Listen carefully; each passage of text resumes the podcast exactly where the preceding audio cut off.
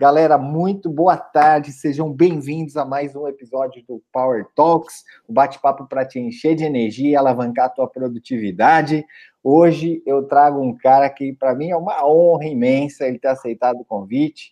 Ele é triatleta, cofundador da Time, host do Cast for Closers e um monte de coisa mais, palestrante, é, autor de best-seller, professor de Harvard. Tô brincando. Fala aí, Diegão, como é que tá? Ai, ai, a conversa, tudo bem, cara. Prazer aí de novo poder falar com a audiência do Bitrix. A conversa foi bem no triatleta, tal, desandou ali no autor de best-seller, professor de Harvard, quem sabe um dia. Tô projetando o futuro, né? É isso aí, tá, tá, tô, com a, tô com a imagem boa. Mas sim, cara, comecei triatlon em 11 meses, é uma das, uma das loucuras que a gente decide fazer, não obstante, não, não achando faz difícil o suficiente empreender, a gente começa essas loucuras, mas é um esporte maravilhoso. É, como tu falou, sou cofundador da MeTime, a gente começou essa empresa três anos. Então, hoje a gente é referência no Brasil em Inside Sales, nós modernizamos operações comerciais através dessa nova modalidade que é Inside Sales. Para quem não sabe, é uma venda remota onde você não visita o cliente, você usa telefone, e-mail e videoconferência para falar com seus prospects para fazer a venda. Então, se você acha que a sua venda pode ser feita, pelo menos em partes, remotamente, a gente é a empresa para te ajudar. Então, é um prazer estar aqui com você, conversando com a, com a audiência do Bitrix, falando sobre hacks de vendas complexas, enfim. Vamos falar um pouquinho sobre a MeTime, como se encaixa disso, de onde surgiu esse webinar, enfim. Fique à vontade também para fazer a introdução, legal. enfim. Bacana, bacana. Gostei Bom, do slogan a, a, princípio, tá? Do Power Talks aí. Você gostou? gostei, ah, pô, gostei. Legal. A gente tem recebido bastante feedback aqui que mesmo sendo numa terça-feira, a gente acaba fazendo replays, isso vai para podcast também, a galera consome e tá é um bate-papo eu acho que estava faltando aí. Como o Bitrix ele é bem extenso e bem amplo, a gente acaba trazendo especialistas, cara. A gente já teve cara de prospecção, é, alguns caras de vendas, alguns caras de uhum. marketing, mas gente de gestão, cultura, comunicação interna, então tem bastante conteúdo para realmente é, contextualizar aí tudo que gira em torno do, da nossa plataforma.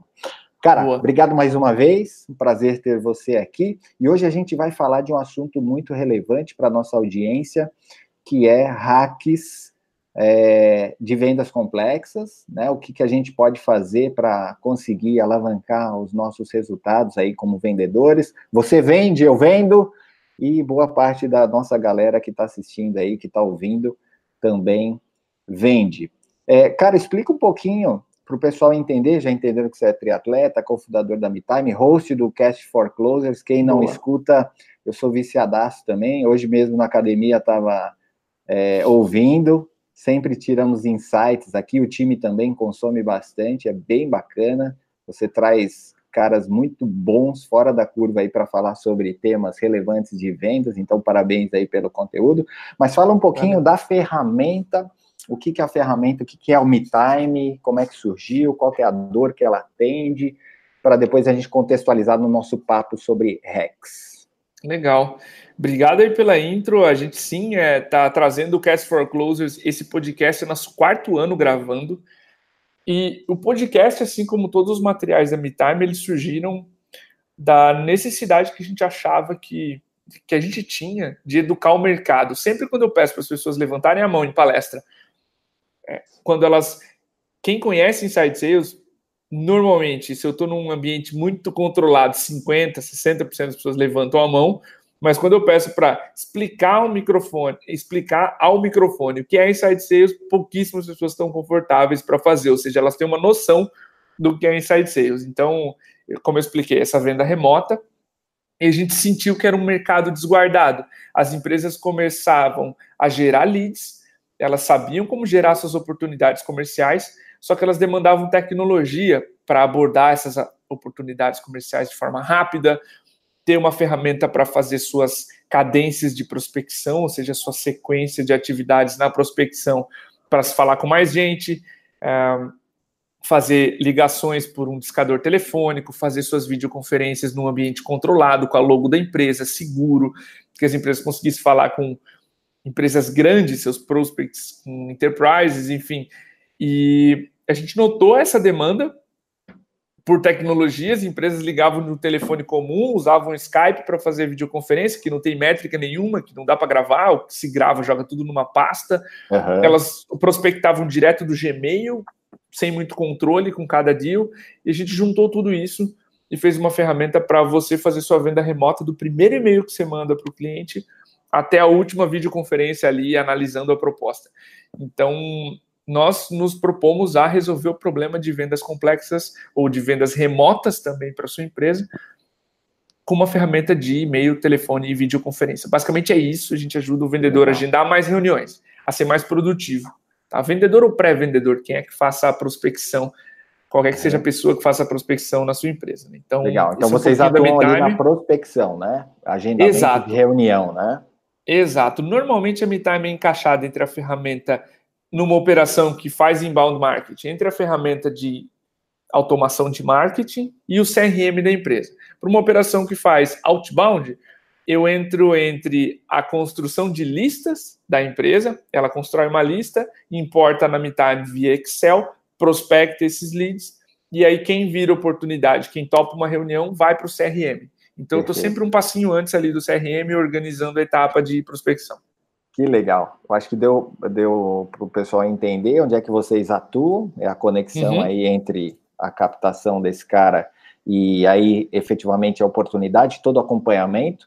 E a gente, é, e aí a MeTime, ela com certeza, ela antecede o Bitrix, ele não é só um CRM, mas o uhum. Bitrix CRM como um cara que vai ter todo um pipeline de vendas, toda a automação ali do, do processo comercial, acompanhamento, follow-up, tracking, uma série de coisas, e a gente continua, né, é, diferente dos outros CRMs, a gente continua nessa jornada, né, né Cordovez? A gente consegue é, agendar tarefas e projetos para é, o time de implementação, para o time de entrega do serviço e produto, consegue fazer um acompanhamento pós-venda, customer success, é, tirar NPS, fazer planos de ações, e também tem toda uma parte interna, né, de comunicação, engajamento é, dos profissionais, fluxos de trabalho, uma série de outras ferramentas. Então, a gente é complementar aí as duas soluções, né, MeTime e Bitrix 24. A nossa audiência aqui, com certeza, já conhece o, o Bitrix,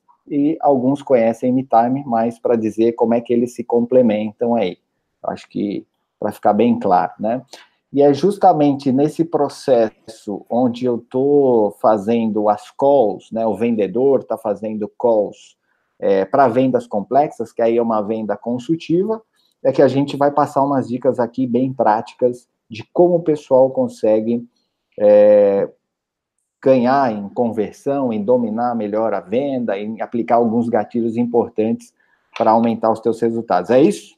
É isso mesmo, perfeito.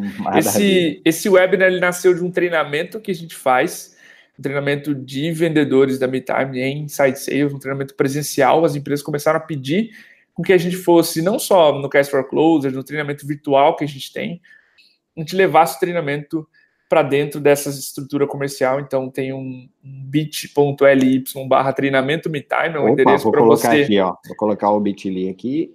Boa, para você acessar essa landing page de treinamento presencial.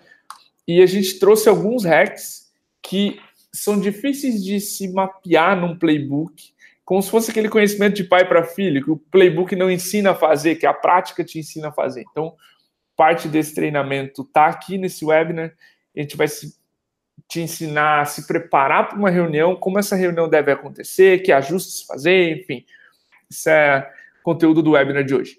Legal. E são dicas bem práticas, né? Dicas Exato. bem. O cara pode é, anotar hoje isso num, num, bloco de notas, transformar isso em, em, highlights e amanhã já começar a vender melhor. Ou ainda uhum. hoje, né? Vamos acabar por volta de quatro horas aí, ainda pode. A próxima um call das cinco já pode ser melhor. Maravilha. Cara, agora você falou de um termo é, playbook, é, a gente estava falando entre prospecção, entre MeTime e CRM Bitrix é, falando sobre playbook. Cara, explica um pouquinho do playbook, o que, que é para você, o que, que, compõe um bom playbook, só para contextualizar a galera, e aí a gente vai para as dicas efetivamente. Ótimo, Felipe. Cara, o playbook para mim é um conjunto de boas práticas. Ele pode estar documentado no Excel, ele pode estar documentado no PowerPoint, como é o da MeTime, ou num Google Docs, por exemplo, num documento formal. O da MeTime tem vários links para você acessar um playbook. É, é, o playbook está em PowerPoint, digamos assim, com vários posts, vários é, documentos para você acessar. Não importa a forma, ele é um conjunto de boas práticas que rege o trabalho do vendedor. Vamos te dar um exemplo. É, senhor vendedor, você entrou aqui na MeTime hoje. O que, que, você vai fazer? Você vai estudar esses posts aqui sobre o que, que são SaaS, o Software as a Service, o tipo de negócio da MeTime, como os nossos clientes compram, o que, que eles esperam da gente. E você vai estudar sobre Insight Sales, que é o nosso negócio. Beleza? Beleza. E aí, beleza, você vai entrar em calls com os nossos vendedores, você vai fazer shadowing, enfim, você vai treinar com o nosso VP, você vai para o nosso bootcamp de vendas, que é um treinamento que ocorre toda sexta-feira. Você vai ler esses livros aqui, é, Blueprints for SaaS Sales Organization, do Jacob Van der Koy. Você vai ler o Receita Previsível, que seja o Spin Selling, enfim. Vai ler esse conjunto de livros. Você vai se preparar dessa forma. A primeira reunião, você precisa pensar nisso. Na segunda reunião, você precisa pensar nisso como é o nosso processo de vendas, o que, é um lead bom vindo do marketing, que lead você pode devolver para o marketing. Então, ele documenta as boas práticas do trabalho de um vendedor. E o processo também. Né? E o processo também, exatamente. Legal. Qual é a grande dica para o playbook? É não deixá-lo extremamente complexo. Tá? A gente estava num workshop aqui com o Iaco Van der Koy, holandês, na uhum. semana passada em Florianópolis. Ele pegou um, um playbook de uma empresa, cara, eu te juro, parecia o, o, Novo Testamento. E ele jogou no chão, e na reunião ele falou que jogou no chão para os diretores e falou assim: esse é o playbook de vocês, vocês sentiram o chão se mover? E aí a galera começou a rir, ele falou: não pode ser desse tamanho, o ser humano não memoriza mais um documento desse tamanho. Então, a grande dica tem que enxugar é. Enxugar e tem que. Enxugar, exatamente. Exatamente, mas ele precisa documentar tudo o que é importante o vendedor saber antes dele fazer a ligação. Isso é um playbook. É, o playbook é costum, é, ele vem do, do esporte, né? O livro de jogadas do, do basquete, do futebol, enfim. O playbook, quais são os livros de jogadas dos vendedores? É, é uma analogia semelhante, mas ele documenta boas práticas para que o vendedor faça o trabalho dele e o dela extremamente bem feito, sem esquecer pontos principais, porque tem muita coisa que a gente precisa validar com o cliente antes dele entrar na empresa. Então, isso é um playbook de vendas de forma bem resumida. Cara, e isso é um, é um documento vivo, né? Porque, como todo processo, ele é o tempo todo é, revisado, o tempo todo otimizado. É, a gente tem annual ones, a gente tem reuniões de equipe, a gente tem discussões com o próprio marketing, o pessoal que recebe também de vendas, ou seja, pessoal de implementação. Então, uhum. tudo é, as objeções, a gente vai tratando e surge uma, novo, um novo, uma nova questão aí que está fora do nosso controle, e tudo isso a gente vai tratando para otimizar o processo, né? Você concorda que isso é bem vivo? Com, completamente. Legal. Principalmente porque o seu produto muda, o seu mercado muda, o seu concorrente muda, o seu discurso muda, o seu tudo posicionamento muda, né? muda, todo mundo o tempo inteiro. O playbook precisa refletir tudo isso. Legal, cara. E aí, é, uma, uma coisa bem importante também é que é, você até falou do, do, playbook ali de onboarding, então o cara estuda, ele, ele consegue se contextualizar na solução, no produto, quem é o ICP e tudo mais. Depois você vai ter as regrinhas ali de passagem de bastão, o que, que ele tem que fazer em cada etapa e, e tudo isso. É, agora, o vendedor que já é um pouco mais macaco velho, é o cara que meio que deixa o playbook de canto aí. O que, que você acha? Para mim, é, é, é, motivo de desligamento, tá? Porque. É para nós, o que, que, que, a gente. Qual é a nossa política aqui? O playbook ou o processo de vendas, a parte do processo de vendas, tá? Vamos esquecer um pouquinho o documento. O processo de vendas, ele é como se fosse o DNA da empresa. Ele é a forma mais evoluída que a empresa encontrou nos últimos três anos de fazer vendas. Qual a pretensão do Albert Einstein, do vendedor que entra na empresa e fala assim: eu sou melhor que esse playbook aí? Então, assim, bate meta usando o playbook, depois você bate a meta sem usar o playbook me prova que você consegue fazer ou que o seu playbook é melhor do que o que a empresa vem fazendo nos últimos 3, 4, 5 anos. Então, para mim, esse é, um, esse é um grande ponto de, de tem coachability. Tem que seguir o playbook, tem que seguir o processo, porque o vendedor, é, normalmente, quando ele segue o processo, milhares de vendedores bateram a meta usando aquele processo. Uhum. Que, como assim chegar e sair mudando, abandonando? Normalmente, quando a gente tem um excesso de confiança, a gente perde a meta, tá? Então, para os vendedores que estão ouvindo, quando seu gestor se preocupa com você e pede para você seguir o playbook, é uma preocupação, não é pegar no seu pé. Quando você se sentir o bonzão ou a bonzona, vai escapar alguma coisa da mão. Então, sigam, por favor, o processo, porque é, como eu falei, para mim, eu encaro ele como o DNA, sabe? A forma mais evoluída que a empresa encontrou de fazer venda nos últimos anos. Então, para nós aqui, precisa seguir. O próprio Jaco, ele fala da. Acho que foi no, no Summit, no, no RD Summit, ele, ele falou que é, cara, às vezes a gente dá o playbook para o vendedor e o cara segue aquilo lá e mesmo assim não bate a meta e a gente continua falando para ele seguir o playbook. Eu acho que há também da gestão uma questão de refinamento, uma questão de escutar time e sempre ir mudando. Isso também é um outro ponto de, de flexibilidade e mudança, né? Mas tem que seguir o playbook porque é o que está acordado e é o que vai dar para a gestão, para a empresa e para os vendedores um ponto de medida único, né? Tá todo mundo executando o mesmo processo, eu consigo comparar desempenho, eu consigo aí no one on one tratar alguma é, dificuldade tua, né? Sem isso Concordo a gente vira cada um fazendo a tua da tua cabeça, não tem parâmetro, né? É isso. Legal. Senão a gente não mede, não padroniza, né? E não melhora. Legal. Nesse ponto, cara, antes da gente passar para os hacks, ó, o tempo tá voando, bicho. A gente conversou aqui uma hora antes do, do, do webinar, alinhando algumas coisas, é, e o tempo passa muito rápido quando a gente fala desse assunto, né? E a audiência Boa. só está crescendo aqui. É, playbook, para falar de playbook também, uma coisa que a gente tem uh, achado bem legal é que no Bitrix a gente consegue meio que automatizar alguns pontos de playbook. Então, a próprio gatilho de passagem, tempo de estagnação, processo, checklist que o cara tem que fazer em cada fase. Cara, isso tem ajudado tanto porque é aquilo, o vendedor sempre tem que estar tá olhando o documento, às vezes fica na cabeça dele, aí quando sai uma nova release lá do, do playbook, a gente atualiza, traz uma reunião de venda, mas se isso estiver no CRM, cara, e você tiver algumas travinhas, isso facilita tanto para você depois não ter o trabalho reativo, porque se o cara não seguiu o processo um, dois, três, são uma, duas, três ops, oportunidades importantíssimas que o cara deixou passar, e aí você vai fazer um one-on-one -on -one com ele na semana e já foi. E o CRM pode ajudar, sim, o, o trabalho tanto do vendedor, para lembrá-lo de coisas importantes, como do próprio gestor, de não ficar manualmente chamando a atenção dele. Você já teve alguma experiência com isso? Já viu isso funcionando em algum lugar? O que, você acha disso? Não, perfeito. A gente, quanto mais, quanto mais fácil de se alimentar, isso melhor, tá?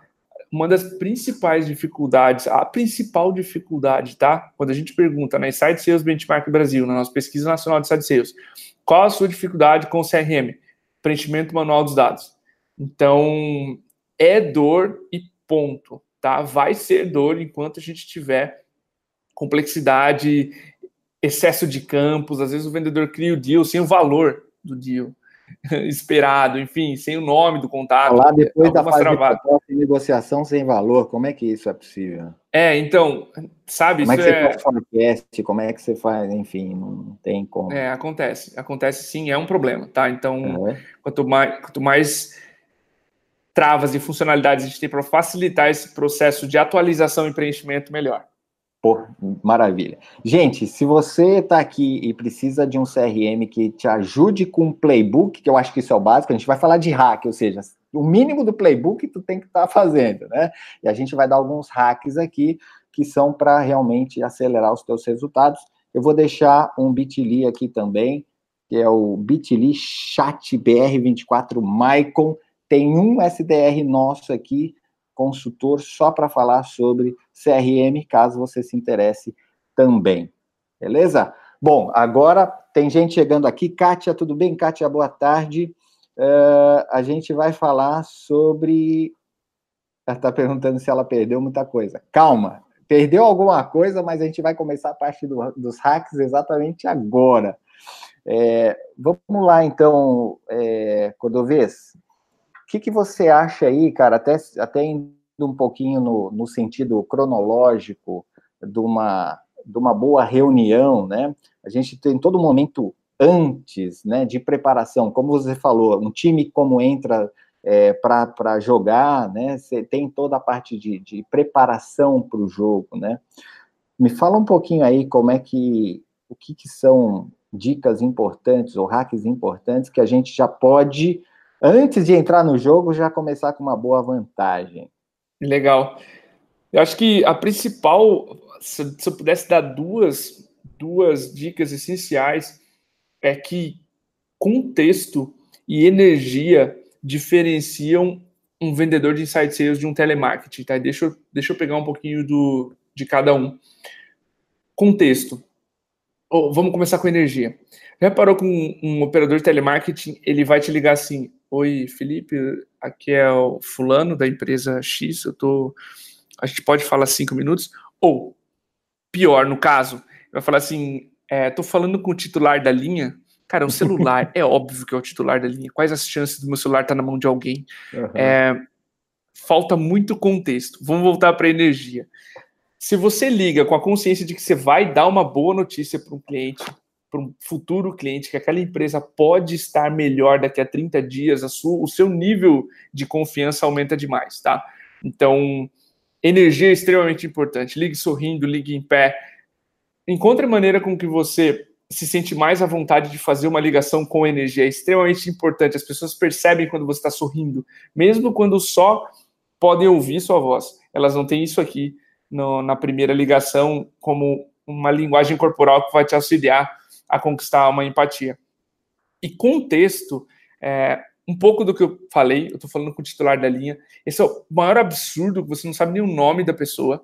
Então, sim, operadores de telemarketing são confundidos com vendedores de site sales, mas quando o vendedor de site sales diz, Felipe, eu estou entrando em contato porque eu vi que cinco pessoas do teu time estão falando sobre playbook de vendas. Isso é um problema aí para o Bitrix. Olha, olha o cuidado que eu tive, eu vi você, a sua equipe, um assunto que interessa, e olha a confiança que eu tenho de que sim, é óbvio que é um assunto importante para você. Você não tem como ignorar esse e-mail. Só se você for louco o suficiente para falar: não, não, não, beleza. E, pô, se eu ajudo empresas a montar um playbook melhor com uma ferramenta, etc., por que, que esse assunto é importante para você? Sabe? Um convite desse aspecto. Então, olha o quanto de contexto, olha quantas perguntas eu evitei fazer porque eu fiz o meu dever de casa. Então, antes da reunião, muita energia, no sentido de que você está ligando para dar uma boa notícia, você não está ligando para incomodar. É, essa é a mentalidade que a gente precisa mudar no vendedor brasileiro. E dois, você precisa ligar com contexto. Muito diferente de eu falar, Felipe, Felipe, o Bitrix tem, foi fundado em 2016. 2012. Eu posso, 2012, olha só. Felipe, de 2012 para cá, o que, que de massa aconteceu com o Bitrix? Olha quanta coisa, vou, olha quanta coisa vai sair da sua boca quando eu te pergunto o que de legal aconteceu nesses no contexto, né? Sete cara? anos. Então, assim, é, sim, eu quero saber fatos importantes da tua história, da história do, do Beatrix, mas eu fiz isso de uma forma com que você não se sentisse desperdiçado, que o seu tempo não fosse desperdiçado. Então, contexto manda, tá? Quanto mais perguntas você, vendedor, consegue descobrir antes de fazer, a ligação melhor. Claro que vai ter um limite, né? Eu não vou descobrir suas três prioridades para o ano de 2019 no Google. Então eu vou ter que te ligar, vou ter que conquistar uma certa intimidade para depois perguntar suas metas. Perguntar, né? Exato, só se você precisa. Então eu, eu elencaria essas duas dicas antes da call como forma de você se preparar, você vendedor, vendedora, para obter o máximo dela. Quando você traz contexto para a call, você tem muito mais chances de conseguir um avanço que é. Quando você vem com. Ah, não, tá. tá. Isso, que o avanço é basicamente uma ligação que resulta num avanço no processo comercial, mesmo que seja um não, tá? Toda reunião que tem um vamos conversando é uma continuação. Seu processo, seu, sua venda está no mesmo lugar, você não percebeu. Uhum. Teu cliente está disfarçando um não com esse vamos conversando. Então, quanto mais contexto, mais energia você consegue colocar na call, não precisa entrar gritando, tá? Mas com mais energia, mais contexto você traz para a call, mais as chances de ter sucesso com ela. Legal, cara. E é importante falar de energia, porque a, até esse é um é uma frase nossa aqui, né? É, até tudo gira em torno de energia, que energia quando você tem foco, quando você tem a a gente fala muito da integração do nosso sistema, né? Você não tem desperdício de energia com retrabalho, Perfeito. com falhas de comunicação, com uma série de coisas. Cara, e energia é... Você tá, você colocou um ponto aí, você vai dar uma boa notícia, você vai, de uma certa forma, interromper a pessoa nos seus afazeres, no seu dia a dia. Se você já chegar com uma voz desmotivada, você já quebra isso, e aí, pô, mais um cara com energia negativa, ou seja, o cara já tá com um sorriso, com uma energia positiva, alguma coisa boa ele quer me falar. Não é boleto para pagar, não é problema com o meu suporte, com a minha solução.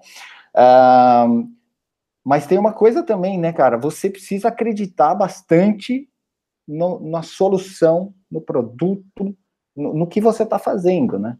Porque uhum. senão não tem como você fingir um sorriso, uma energia. É, é, eu, eu acho que é algo que difere do telemarketing, né? Ele está ali porque ele precisa bater a metinha dele, empurrar qualquer plano de operadora, sei lá o quê. E aqui não, a gente está falando de uma venda consultiva, a gente está falando de ajudar, a gente já detectou uma dor. Não é diferente? É, totalmente diferente. Estava conversando com, com o Rafael, da Rock Content, gerente de receita lá, um podcast, um dos Cast for Closes mais divertidos que eu gravei. E, e ele assim, Turcão, a gente precisa é, escolher bem o lugar onde a gente vai trabalhar. Ele contou a história de como ele escolheu a Rock Content, porque ele acreditava, ele queria dar um passo na carreira dele que envolvesse alguma coisa com marketing, que ele queria aprender, ele, adorava, ele era apaixonado por aquilo. E eu conheci o Rafael uns dois anos antes desse episódio que a gente gravou, numa visita lá na Rock Content, e era impressionante a paixão dele por esse assunto, sabe? É impossível você não comprar de alguém que é extremamente apaixonado por algo. Essa pessoa consegue convencer você de que você está comprando algo importante. Ressalva: ele não vendia para todo mundo, a gente precisa vender para o cliente certo, mas uma vez que eu sei que você é o cliente certo, só o meu entusiasmo, a minha crença no produto de que aquilo pode fazer diferença no teu dia a dia amanhã é, é brutal a diferença de, de, performance. Não é à toa que teve um dos crescimentos mais vertiginosos lá e hoje é gerente de receita, tem um time de CS embaixo dele.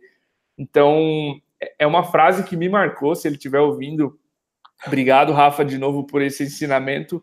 Você precisa escolher onde você vai trabalhar escolher o produto que você vai vender, porque é algo que você precisa.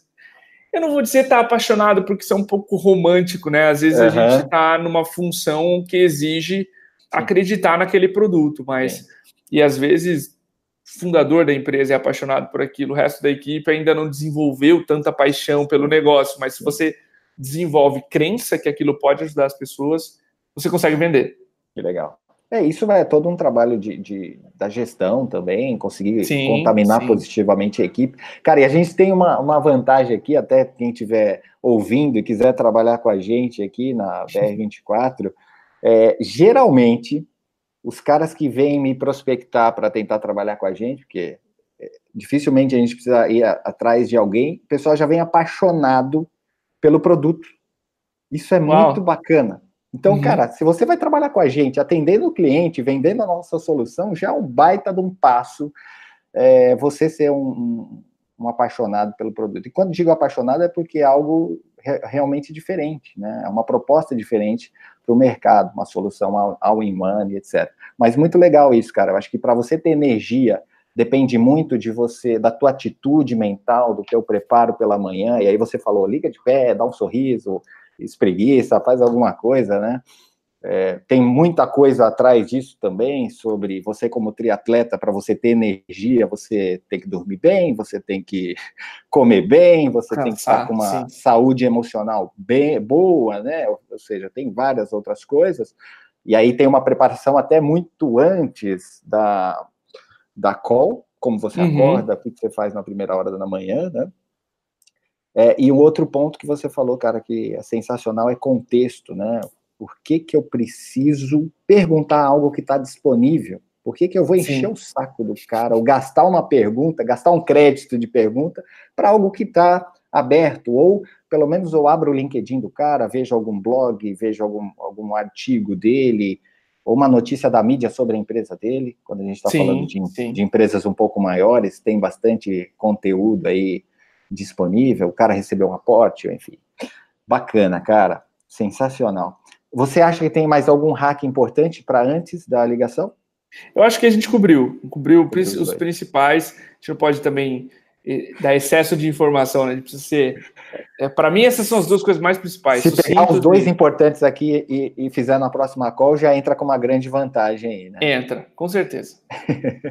Cara, e durante a ligação, ou seja, você já conseguiu se preparar, pegou contexto, já está com a energia positiva, conseguiu aquela conexão. O que, que durante a ligação você acha que é importantíssimo para a gente, é, hacks importantes aí para o processo?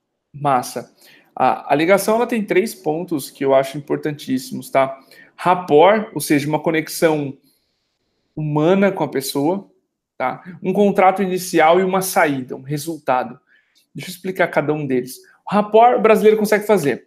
Rapport é como se fosse uma ligação que, genuína que temos eu e você. Algum assunto que interesse a nós e que eu consiga descobrir. A, a dica aqui é não pecar pelo excesso. Né? O brasileiro fica 20 minutos no rapport antes de iniciar uma, uma reunião comercial. E aí acaba passando do limite. O prospect fica assim: essa call não vai começar, a gente está falando de futebol aqui, já são três Às vezes é um cara mais pragmático, né? Exato, exato. Então, a dica é encontrar alguma coisa, uma ligação ah, que você tem em comum com o prospect para você, você e ele, você e ela conseguirem ficar mais conectados, ou seja, consigo ter uma conversa comercial com essa pessoa agora, estou à vontade, Sim, ótimo. Pode interromper o rapport? Fala, e aí, Felipe, vamos para o nosso assunto? Vamos, vamos direto ao ponto agora aqui, para nossa conversa? É, vamos para aquilo que interessa, enfim. Não gastar muito tempo, tá? Como brasileiros, a gente abraça as pessoas e gasta muito aqui. A gente peca pelo excesso não pela falta, tá? É, o contrato inicial, que é essa segunda estrutura, imagina que a ligação fosse como uma viagem. Tu não consegue seguir uma pessoa por centenas de quilômetros só com me segue que eu sei o caminho. Então, esse contrato inicial ele é como se a pessoa te dissesse assim: é, Felipe, a gente vai até Curitiba de carro, a gente vai passar por algumas cidades, a gente vai levar 300 quilômetros até lá, então checa o teu tanque. É, eu vou nessa ordem aqui, a gente deve fazer um pit stop ali em Joinville, tem um lugar legal para parar, e a gente deve levar três horas até o fim dessa viagem. Ligação é a mesma coisa. Eu vou te falar, Felipe, a gente reservou 45 minutos para essa call. A gente, o nosso objetivo com ela, porque muitas vezes seu prospect nem vai lembrar porque que ele entrou na, naquela ligação. Cara, meu objetivo com ela é a gente avaliar se tem um fit entre o Bitrix e a MeTime. E no final, a gente em conjunto chega a duas saídas. Sim, existe o potencial de parceria e a gente agenda uma próxima ligação não, não existe o potencial de parceria e tudo bem, a gente segue amigo. Podemos seguir assim? Perfeito? Então, assim, olha o poder que esse contrato prévio dá. São 45 minutos, um pouquinho antes eu vou fazer um cheque de sanidade pra, com você, se vamos ou não, se há ou não potencial de parceria, se sim, a gente agenda uma reunião, não vamos falar de preço hoje, Olha a tranquilidade que você passa para o prospect com esse contrato inicial, certo? Estabelece uma agenda com ele. Estabelece ali, uma agenda. Alinha expectativa, né? Uhum. Especialmente expectativas. Você pode adicionar nesse contrato inicial que parece uma consulta médica, onde eu vou fazer muitas perguntas no começo, ou eu vou te fazer algumas perguntas no começo, mas para entender a sua realidade, vou te abrir a oportunidade de fazer suas perguntas, porque ele ou ela fica mais tranquilo que vai poder responder, porque vai poder perguntar. Então, você adianta um pouco do que vai acontecer e você mantém a saída prévia, que é o terceiro elemento, na sua cabeça. Qual é o objetivo dessa call? Se é mostrar o produto, é mostrar o produto e ter o sim ou não do cliente, que aquele é o produto ideal para resolver o problema que a gente discutiu na reunião passada. Se é discutir os problemas que existem na operação e avaliar fit entre as soluções, discutem os problemas e no final fala assim: você acredita que sou eu que vou resolver isso tudo? Sim ou não? Não tem talvez quando você tem uma saída na cabeça. Por quê? Porque toda reunião precisa ter um objetivo. Todo prospect precisa ter fit para continuar no processo comercial ou te dizer: não, não é agora. Vamos conversando, me manda por e-mail, não são saídas aceitáveis de uma reunião, porque sua venda parou no lugar onde ela estava. Então, para mim, construir o rapport, ou seja, essa conexão com a pessoa, estar à vontade para ter uma conversa comercial, fazer o contrato inicial, que é estabelecer o que vai acontecer naqueles próximos 45 minutos, para deixar todo mundo tranquilo na, na mesma e na mesma página. E ter a saída prévia na cabeça, ou seja, o que, que eu quero quando der 40 minutos de call? Eu quero um sim, eu quero um não. E não controla ali o tempo, né? Exato. E aí você vai, faz as perguntas, pô, deu 20 minutos, está na hora dessa pessoa começar a verbalizar dores e medos dela. Sr. Prospect, a gente deu 20 minutos de reunião, já fiz várias perguntas. Você tem alguma dúvida? Enfim, você controla muito bem a call e caminha com ela para a saída que você precisa ou não, porque a gente precisa encarar o não também. A gente precisa encarar que estatisticamente os prospects, a maioria deles não vai estar pronta para nossa solução. E tudo bem, é assim que funciona. Senão a gente está fechando o cliente errado. Legal, cara, muito interessante esses três pontos que você falou. Agora me, me veio a cabeça aqui. Isso também faz muito parte da preparação, né? É, de repente, eu consigo identificar na minha pesquisa prévia de contexto ou de pesquisa do, da, daquele cara, sobre aquele cara, alguma coisa de rapport, Uh, se é um primeiro contato ainda, né? Pô, o uhum. cara é palmeirense, o cara é, sei lá, é triatleta e, sim, e sim. a gente tem as redes sociais para isso também. É, o contato, essa agenda, você já tem que ter uma estrutura do que você deseja para você informar para o cara, ou seja, ele tem que saber exatamente o que que, o que que vocês vão percorrer e é papel do vendedor dominar esse caminho, né? Perfeito. É, e até a saída, qual que é o objetivo? Né? Eu vou, sim, dar uma prévia para ele que a gente tem alguns, algumas opções, ou seja, temos que terminar com pelo menos essas duas, ou sim ou não, ou vai, ou avança, ou não tem fit e pronto. Cara, mas tudo isso exige preparação também, né? Não, não tem como entrar na call sem ter isso planejado. Com certeza. Excelente link que tu fez. Sim, se tu, se tu puder fazer a tua preparação nesse formato, é essencial. Por exemplo, é uma, é uma empresa X, o dinheiro deve entrar por aqui, sair por aqui, ele deve cobrar mais ou menos X pelo ticket médio da solução, cobrar pela solução, né, o famoso ticket médio, é, deve ter decisão por X e Y áreas pelo tamanho da empresa, deve ter uma área de compras, faz uma pequena pesquisa, mas já vai pensando na, na reunião acontecendo, né? Assim como numa prova de triatlon a gente mentaliza cara, eu vou sair do mar por aqui, eu vou entrar por ali, eu vou botar as coisas aqui na bike, a bike sai por lá, volta por aqui, começa a correr por aquela ponta. A gente mentaliza a prova acontecendo um dia antes, a gente precisa mentalizar a reunião acontecendo. Esse cliente vende isso, eu preciso perguntar sobre tal coisa nessa reunião, eu preciso saber se budget é um problema, se o orçamento dele está adequado, e eu vou fazer a pergunta difícil, senhor, senhor prospect, clientes do teu tamanho gastam 40 e 50k por ano com a MeTime. Tá ok para você? Essa é uma pergunta mega difícil, mas eu preciso me preparar para fazê-la, senão eu vou ter medo de fazer no dia. Percebe? Eu vou vendo a call acontecer no outro dia, já me preparando para isso. Qual é o upfront que eu vou fazer? Qual é esse contrato prévio que eu vou fazer? Qual é o rapport que eu vou usar? Qual característica que eu devo ter em comum com essa pessoa? Ao invés de falar do tempo, como é que tá o tempo aí na cidade? Entendeu? Percebe como eu já vou vendo a call acontecer antes dela acontecer significativamente naquele dia? Cara, e aí você, você é, podemos dar uma, uma, uma estimativa de quanto tempo pelo menos leva o cara para se preparar para uma call? Imagina que a gente tem, sei lá, de quatro a cinco calls por dia, que já é um volume bom, uh, e cada call mais ou menos de 50 minutos para ter um intervalo, mas o cara tem que entrar já antes aí, que você acha que quanto tempo é suficiente para o cara coletar, né? Se preparar com energia, coletar informações de contexto, estrutura de call e objetivo e tudo mais. Tu mencionou um fator interessante, a agenda do dia, né? Dependendo do quão, quão ocupado você está no dia. Eu não gastaria menos de meia hora, tá? Eu, eu acho que cada prospect merece pelo menos meia hora do seu tempo, se é uma reunião de diagnóstico. Ah, se eu vou passar 45 minutos com aquela empresa, por que, que eu vou gastar 15 só me preparando? Eu preciso daqueles 45 minutos, tirar toda e qualquer informação sobre prioridade, orçamento, enfim, eu preciso cavar problemas. Eu, às vezes eu preciso cavar mais de um problema. Então, eu não gastaria menos de meia hora tá, fazendo uma, uma preparação. 45 minutos já é um tempo ótimo. Eu não gastaria muito mais também, tá? A não ser que eu tenha muito poucos deals no pipeline, no meu funil de venda. Tem que aumentar a minha conversão, vou me preparar melhor, porque aquilo lá é decisivo, né? Exato, ah, uma venda de um milhão, dois milhões, eu preciso mapear a organização inteira. Isso é um projeto, aí não é, é a venda que a gente está falando aqui. Depende do Mas ticket. se é uma venda, né? é, depende do ticket. Se é uma venda de, de mais de batidão, assim, de três calls por dia, etc., meia hora, 45 minutos é um tempo ótimo para você pensar em um monte de coisa, Legal. se preparar para as prioridades, prever coisas que vão sair do eixo, se preparar para elas.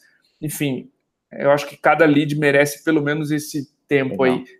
15 minutos é muito pouco, vai passar alguma coisa para trás. É, tirando, tirando as coisas, por exemplo, você vai vender um projeto de publicidade, você tem que fazer uma baita projeto, um projeto de engenharia que você tem que fazer, enfim, você tem uma série de, de outros cenários que não são esses que a gente está trazendo, uhum. mas você está vendendo soluções, vendendo produtos, já é uma venda complexa, não é aquele ticket milionário, já exige uma boa de uma preparação, né? Perfeito. Poderia até fazer um link com o teu as tuas provas de Iron e tal. Quanto tempo você gasta se preparando para ganhar uma prova ou para ir bem numa prova, enfim. Cara, legal. É... Vamos lá. Conseguimos estruturar isso, estabelecer um contrato inicial, uma agenda com o cara, estabelecer o objetivo e alinhar a expectativa com ele é verdade que em alguns momentos, por mais que a gente faça toda essa preparação, por mais que a gente ajuste a expectativa no meio do caminho, as coisas não dão muito certo, né? Sim, muito frequente. E o que, que a gente tem de hack para ajudar o pessoal quando sai meio que do controle? É, enfim, o que, que você tem a dizer aí? Legal. A primeira coisa que, que eu faria como vendedor, que eu procuro fazer, é ter escutativa realmente escutar, entender qual é o problema que aquele prospect está me passando. E não só, e aí acho que vários vendedores vão se, vão se identificar com isso, não só tentar encaixar a próxima pergunta. Eu vou perguntar tal coisa, e se meu cliente responder tal coisa, eu vou encaixar essa aqui, que essa pergunta é matadora. A qual vai sair daí, tá? Às vezes o cliente vai perguntar, por que você tem essa dúvida? E aí você vai ter que responder enfim, vai ter que convencê-lo a responder aquela pergunta anterior. Então, muita coisa sai da mão. O principal para mim é ter escutativa. Eu tenho um guideline, eu tenho um guia para seguir naquela reunião, mas eu tenho certeza que ela nunca vai sair exatamente como eu planejei. Então, eu tenho escutativa para perceber que eu encontrei um problema, fuçar no problema. Perceber que eu não encontrei um problema, cavar outro problema. Percebe que a gente está falando de problemas que viram dores, que viram desafios, que viram prioridade, e aí a gente tem alguma venda na mão. Se não, ninguém se move porque seria legal ter uma ferramenta. De... Não, seria legal não entra no orçamento, não entra na prioridade. Só canos estourados, incêndios entram em prioridade. E eu quero achar o cano estourado. Nice to have não, não vende. Né? Nice to have não vende. Seria legal ter, ninguém compra. Eu preciso de, compram. Então, o que, que eu vou cavar de problema? Só escutando o cliente eu consigo descobrir um problema, ajustar minha call, focar totalmente em um problema, esquecer de outro, porque esse é muito prioritário para o cliente, ele já verbalizou isso, só tendo um bom ouvido. Tá? Tem um estudo da Gong, uma empresa americana, que eles transcrevem as ligações. Eles dizem que o vendedor top performer ouve 57% do tempo e fala 43% do tempo. E vendedores com baixa performance, eles ouvem 27% do tempo só e eles falam 72%. Que tá falando Olha muito, tá brutalidade. Errado, né? Exatamente. Pensa assim, cada hora que eu, cada minuto que eu tô falando, eu tô deixando de ouvir meu cliente por um minuto. Quando você tem a consciência disso, você cala a boca, faz uma boa pergunta e deixa o seu cliente falar, porque é sempre sobre ele, nunca sobre você, vendedor, e o seu incrível, suposto incrível produto.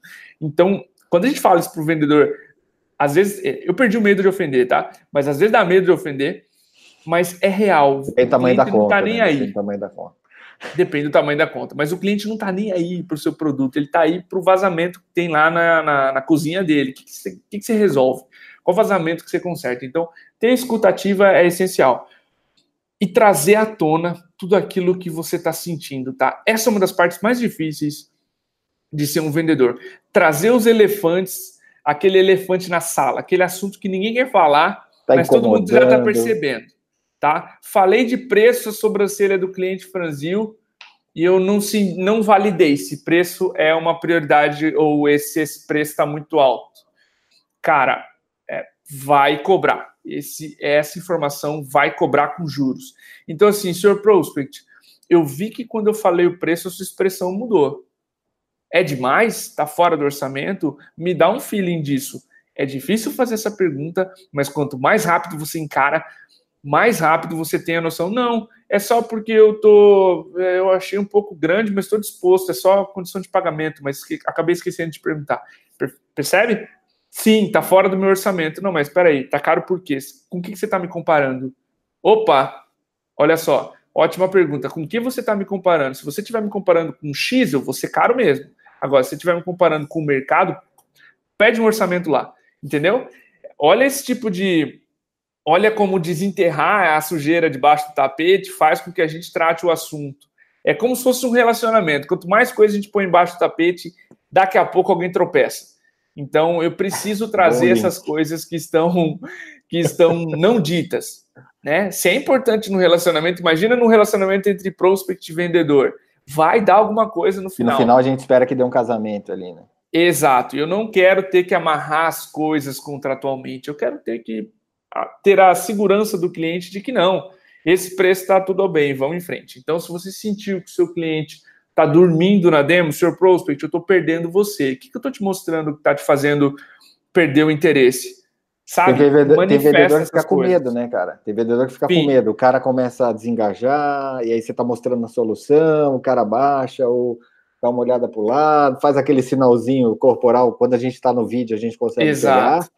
E aí você tem que interromper, tira o compartilhamento da tela, olho no olho, e fala, ó, tô percebendo aqui que alguma coisa não, não tá conectando, ou você não tá entendendo, ou eu não tô sabendo me expressar aqui. É isso mesmo? Eu acho que é, é dar o. Não assumir nada, né, cara? É não assumir nada também, né? É sempre deixar que ele te explique se é realmente isso. Às vezes não é. Às vezes veio uma notificação aqui, a mulher dele está pedindo socorro em casa porque o filho aconteceu alguma coisa e, cara, entende, não assume. Senão você vai assumir que o cara está desengajado, e qual foi uma porcaria, isso aí vai, vou perder, às vezes não. Né? Eu acho que não, não podemos, temos que ter maturidade para perguntar sempre, né? Cara, ótimas acho, dicas. Acho ótimas que foi preciso, dicas. Preciso em não assumir nada. A melhor pessoa aqui na Mitai para fazer isso é o Rui. O Rui não assume nada. Então, ele, às vezes você está fazendo uma pergunta para ele, você já está com alguma coisa em mente, e ele faz uma pergunta: por que você está me perguntando isso? Sabe? É, ele não assume que eu estou. E isso é uma característica de um ótimo vendedor. A gente não assume nada porque, sim, o cliente pode ter tido um problema, está desengajando, e, e, o, e, o, raciocínio do vendedor é: deixa eu falar mais, quem sabe ele volta. Não, não volta, piora, tá? Então, é a gente é contra-intuitivo parar e perguntar isso. Por que, que eu te perdi? Onde é que foi que eu errei? né? Às vezes e o vendedor... coragem e segurança, né, cara? Coragem, coragem e segurança. Então, sim, foi perfeito. Eu acho que essa analogia de é, a gente precisa parar ali e, e não supor nada é essencial. E aí a gente entra num aspecto também que é as qualidades das perguntas. Eu acho que tem vários hacks aqui que a gente pode dar. É, essa questão, cara, de, de não assumir nada e sempre perguntar, fazendo o link do, com o tópico anterior, eu aprendi bastante numa formação de coaching que eu fiz, né? Às vezes o pessoal fala, pô, mas coaching, essa coisa meio que uhum, tá meio, é, enfim, né, já avacalhada, como sempre, mas existem, Sim. assim como no, no marketing, assim como em vendas, assim como em software, em todos os mercados existem os bons e os maus profissionais, mas uma coisa importante do coaching é, me ensinou, sendo, sendo um coaching, é cara, não assume que o coach, é, o que ele falou é aquilo que você entende com a tua percepção.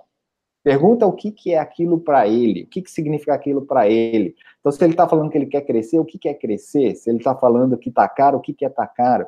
Né? Você não assumir nada, né? Acho que me ajudou bastante aí Isso. E vamos entrar agora na, na questão das perguntas, então, cara. O que, que você dá é, de, de. Eu acho que essa é uma das armas mais importantes de um vendedor, né? Para dominar a call, para entender, para diagnosticar, para levantar pontos de dores que vão ser âncora depois para matar uma objeção.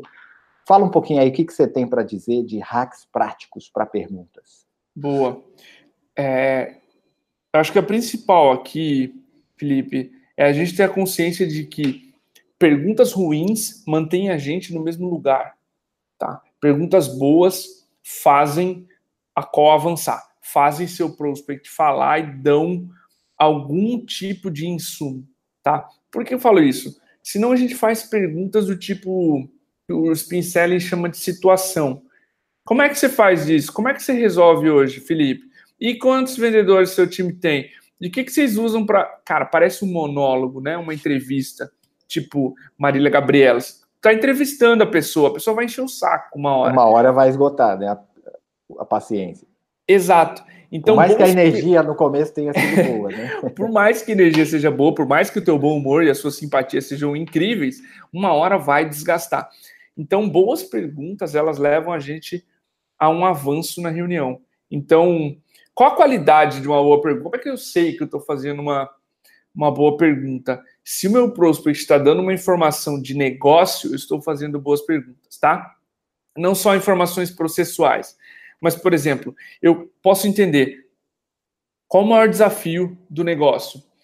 É, eu posso mapear o fluxo do dinheiro, tá? Como é que o dinheiro entra, como é que o dinheiro sai, onde é que estão as ineficiências, quais são as áreas afetadas, quando eu entendo o negócio como um todo, eu estou fazendo boas perguntas. Quando eu estou só fazendo perguntas do tipo é, qual o tamanho do teu time de comercial, eu estou fazendo uma pergunta assim: quanto dinheiro você vai deixar comigo? Disfarçadamente, tá? Então, entender um negócio como um todo, seu prospect vai passar por sim, tenho X vendedores.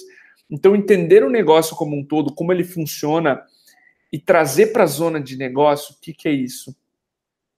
eu quero no final da conversa saber qual é aquele problema, qual o impacto dele para o negócio, porque as pessoas não se movem a não ser que tenham o potencial de mexer no negócio, tá? Então, se não vai afetar minha empresa positivamente, eu não vou comprar, porque o orçamento é sempre restrito, sempre muito limitado. Não importa o tamanho da empresa. E eu preciso trazer para a zona de negócio. Quanto mais eu consigo quantificar o problema em reais, mais o meu cliente vai conseguir comparar reais ganhos economizados com o investido, quanto ele vai botar na sua empresa. Então, é, a gente brinca aqui de uma matemática na prospecção da MeTime, que é, pô, se eu na MeTime conseguir te entregar, Felipe, mais X reuniões mensais, significa na tua taxa de conversão e no teu ticket médio, 80 mil reais ano. Como é que você está comparando 80 mil reais ano com 500 reais por mês, Felipe? Que conta é essa que eu ainda não consegui fazer? Percebe? Eu trouxe para a zona de negócio. A Mitime vai te entregar 80 mil ano. Se eu só me preocupasse com seus vendedores vão ser mais produtivos, eles vão fazer mais ligações. Ótimo, mas so what? E daí? O que eu te entrego no final do dia? Então, boas perguntas me fazem entender o negócio como um todo e boas perguntas me fazem mais próximo do fluxo do dinheiro. Eu sei quanto dinheiro potencial eu consigo entregar. Logo, eu consigo né? comparar. Exato.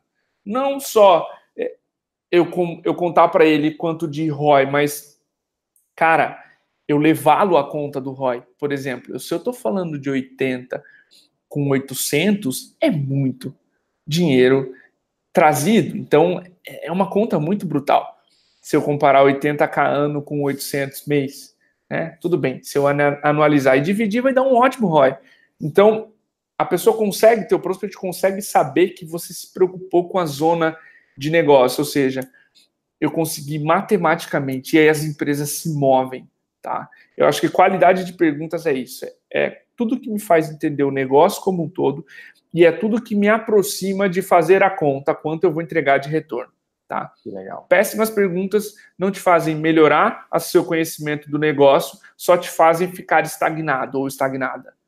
Para mim, é você... é assim que eu definiria a qualidade de uma pergunta. E aí você fica muito ali em funcionalidade, ou técnico, ou a capacidade do meu produto ou da minha solução, o meu diferencial do meu produto, e aquilo a gente volta de novo, não é sobre mim, é sobre você, sobre a tua dor, como eu soluciono, como eu te ajudo, o que, que eu Perfeito. trago de investimento para você, né? Cara, é excelente. Excelente, cara. E aí, é, se a gente for recapitular um pouquinho, o cara fez, imagina que ele aplicou esses hacks todos aí que o pessoal está anotando, né? Ele tem um preparo prévio, ele, ele domina ali durante a ligação, estabelece a agenda, é, faz ajustes em desvios, não deixa nada debaixo do tapete, faz perguntas poderosas, perguntas relevantes, consegue ter esse big picture e trazer para uma zona de negócio Agora, muito vendedor peca e perde o jogo no momento do encerramento, né, Cordovez? Perfeito, perfeito. O que a gente tem de dicas aí num momento crucial, fiz tudo certinho, dominei tudo, e aí no encerramento eu deixo o lead, o, o prospect me falar, cara, vamos conversando aí, né? Exato.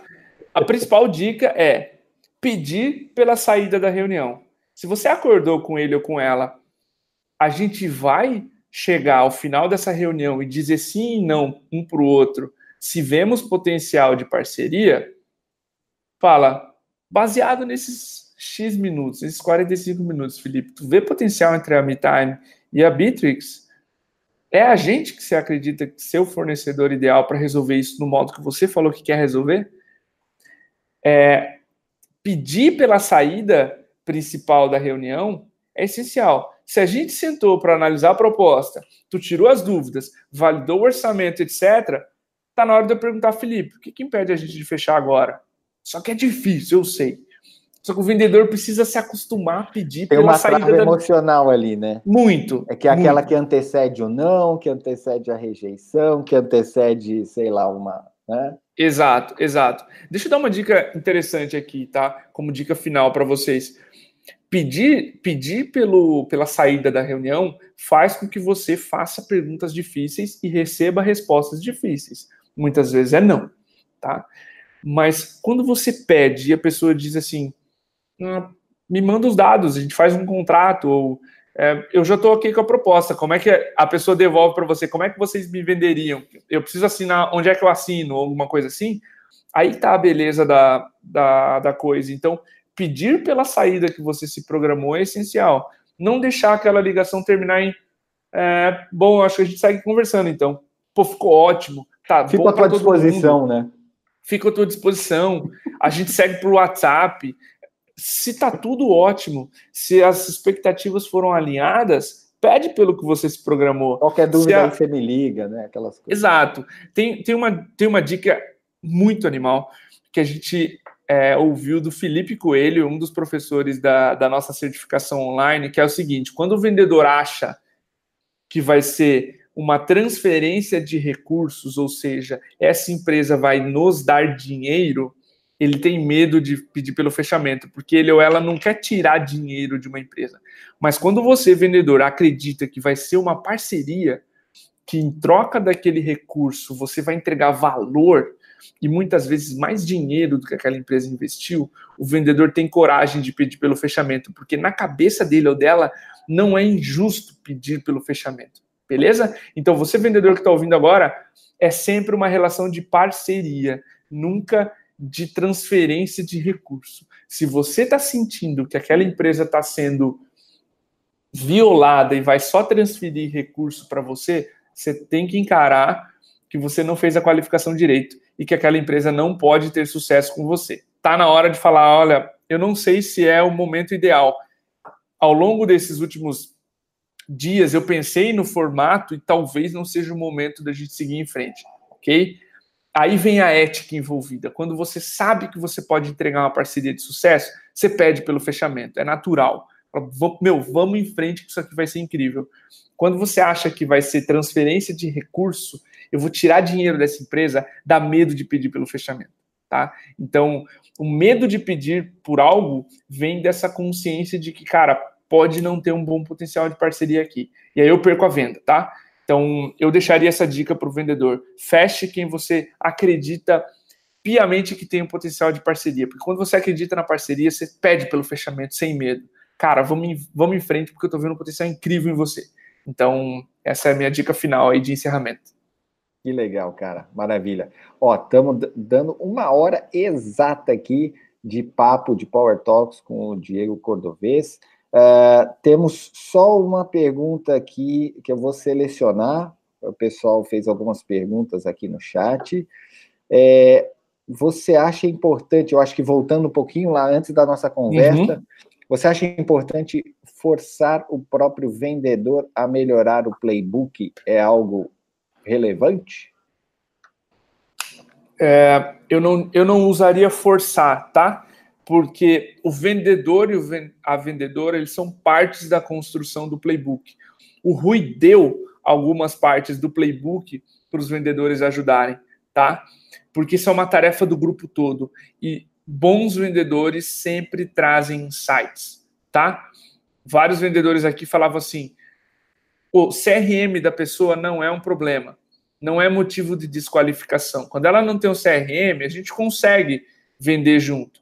É, e, e, assim os, o campo CRM saiu do nosso lead scoring.